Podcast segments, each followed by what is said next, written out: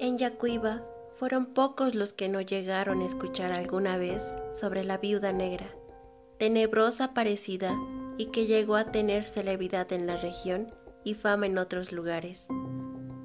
Por el tiempo transcurrido, es posible que muchos la hayan olvidado ya, y muy pocos aún la recuerden a pesar de todo, porque forma parte de la vida y tradición del pueblo chaqueño. La existencia de la viuda negra para nadie le era desconocido, y menos aún sobre el recorrido e itinerario que seguía durante las oscuras noches de la antigua ciudad de Yacuiba.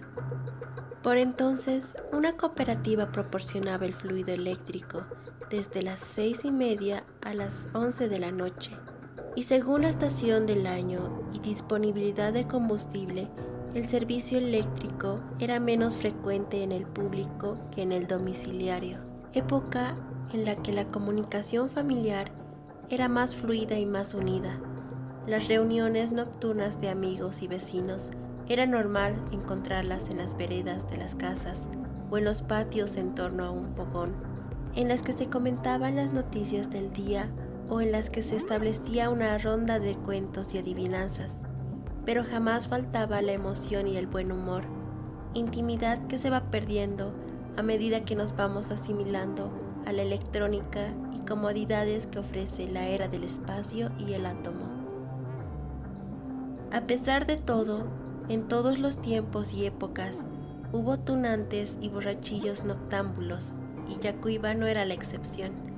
Sin embargo, conociendo estos la existencia de la viuda negra, habían aprendido a ser respetuosos con las damas que se encontraban a altas horas de la noche, y casi por costumbre o por temor preferían esquivarlas o simplemente no dirigirles una sola palabra.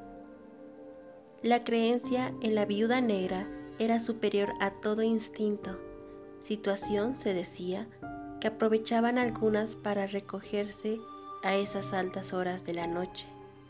En el sector de la calle Cochabamba, comprendido entre las calles del Comercio y la avenida de San Martín, y estas a su vez hasta la calle Sucre, círculo que adquirió fama a raíz de las diabólicas apariciones, y no se hablaba por hablar, se daban nombres de quienes la habían visto en repentinas ocasiones, motivo por el cual la gente se recogía en parejas o grupos a su regreso de fiestas o del cine.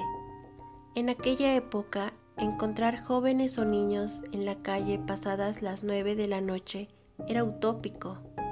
Ocurrió una vez que un señor de nombre Peimar Aparicio, que a la sazón se encontraba alojado en casa de la familia Vázquez, se recogía de una fiesta casi al amanecer. Cerca ya a su domicilio, vio que por sobre la misma vereda se aproximaba una dama vestida de negro. El chaqueño Aparicio era un hacendado medio, nacido y criado en el campo, acostumbrado a las vicisitudes de la naturaleza. Era un tanto torpe y rudo en su manera de ser. Aunque había oído hablar de la viuda negra, jamás le dio crédito mas por el contrario, en su borrachera consideró una gran oportunidad para romper con aquella creencia y de paso conseguir una aventura casual. Apresuró el paso a fin de toparse con ella en un pasaje casi obligado que ofrecía unas piedras de construcción y el poste de luz, y ciertamente lo consiguió.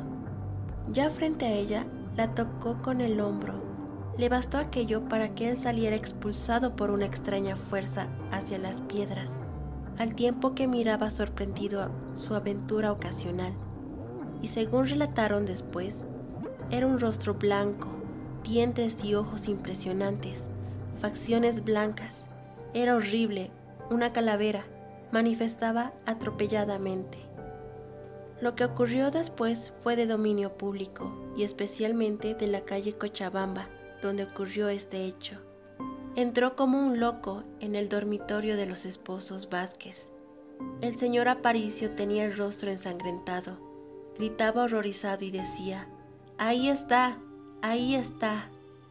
Tanto los dueños de casa como algunos vecinos que alarmados por la gritería se habían asomado al lugar, inspeccionaron los alrededores valiéndose de lámparas y linternas pero no lograron ver ni encontrar rastro alguno en toda la área aledaña al suceso.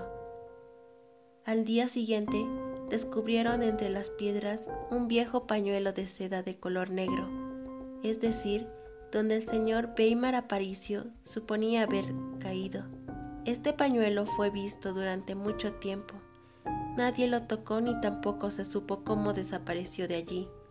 Durante ese periodo, algunas personas atemorizaban a sus niños para que se sirvan sus alimentos, se acuesten temprano o no salgan a la calle a jugar.